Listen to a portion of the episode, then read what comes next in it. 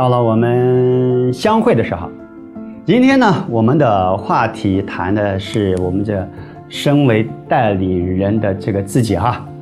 好，我把今天的内容来跟各位说一下。来，所有的管理最需要被管理的是代理人自己。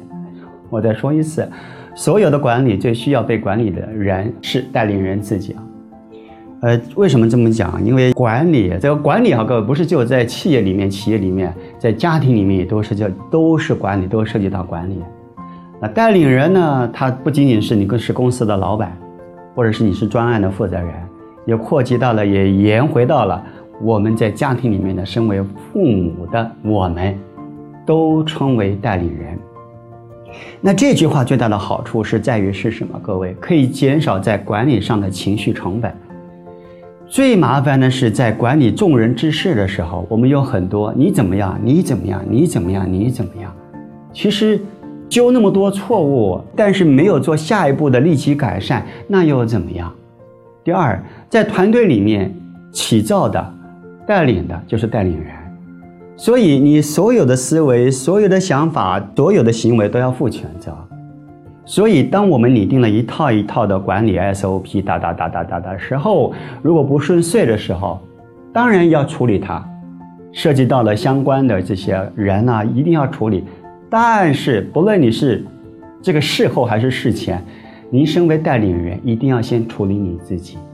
你可以给这个做处罚，您可以开始先静下来，我应该做什么样的，在我的生活里面哪些做调整。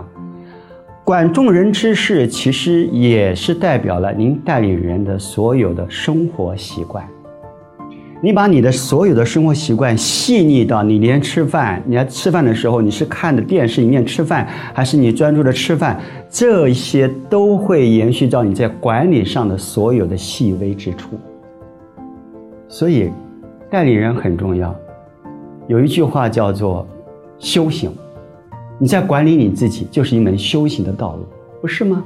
所以各位，带领人，当我们在团队里面也好，家庭里面出现了很多现象的问题，立即处理。可能这里面涉及到了团队伙伴、孩子们谁谁谁，立即做这个事件的处理，一定要处理。但事后，或者是这个事前，您身为带领人，你要先做自我的处罚，跟自我找出问题在哪儿。这里面我举一个小小的例子啊，来跟各位讲。刚才提到了吃饭然后看电视，其实各位这种管理模式里面，其实当你习惯一面吃饭一面打电话一面看电视，而不是专注吃饭的时候，您在跟您的伙伴、您的孩子在讲一件情感的话题的时候，其实你在跑神，你在跑到别的地方来。你的伙伴、你的孩子，其实当下他会有感觉，您讲起话来。不真诚，但是他说不来管理，所以各位代理人的生活习惯，你的生活态度，决定了一切你管众人之事的管理。